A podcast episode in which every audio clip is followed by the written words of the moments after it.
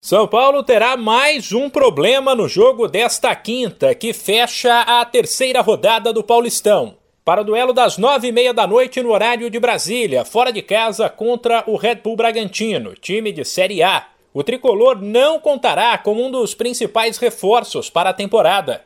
O meio-campista Patrick se machucou no treino.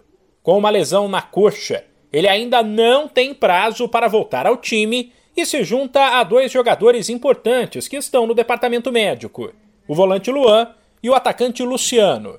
Caso não estivesse machucado, Patrick seria titular nesta quinta. Sem ele, o técnico Rogério Ceni pode escalar Rodrigo Nestor, se quiser uma equipe mais defensiva, ou Igor Gomes, se quiser um time mais ofensivo. Aliás, esse último jogador está disponível novamente depois de se recuperar da Covid. Outra dúvida é em relação ao zagueiro Arboleda. Ele estava com a seleção do Equador, que jogou nesta terça, mas foi reserva e teoricamente está descansado.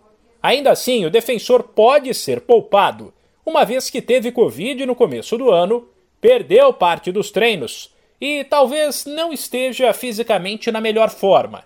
Assim, um possível São Paulo tem Thiago Volpe no gol, a defesa com Rafinha ou Igor Vinícius, Miranda, Léo ou Arboleda. E Reinaldo, no meio, Gabriel, Nestor ou Igor Gomes, Sara Nicão e Alisson. E mais à frente, Caleri. Sem esquecer que o técnico Rogério Ceni deixou claro que faria um revezamento de goleiros neste começo de ano, entre Volpe e Jandrei, que foi titular no fim de semana.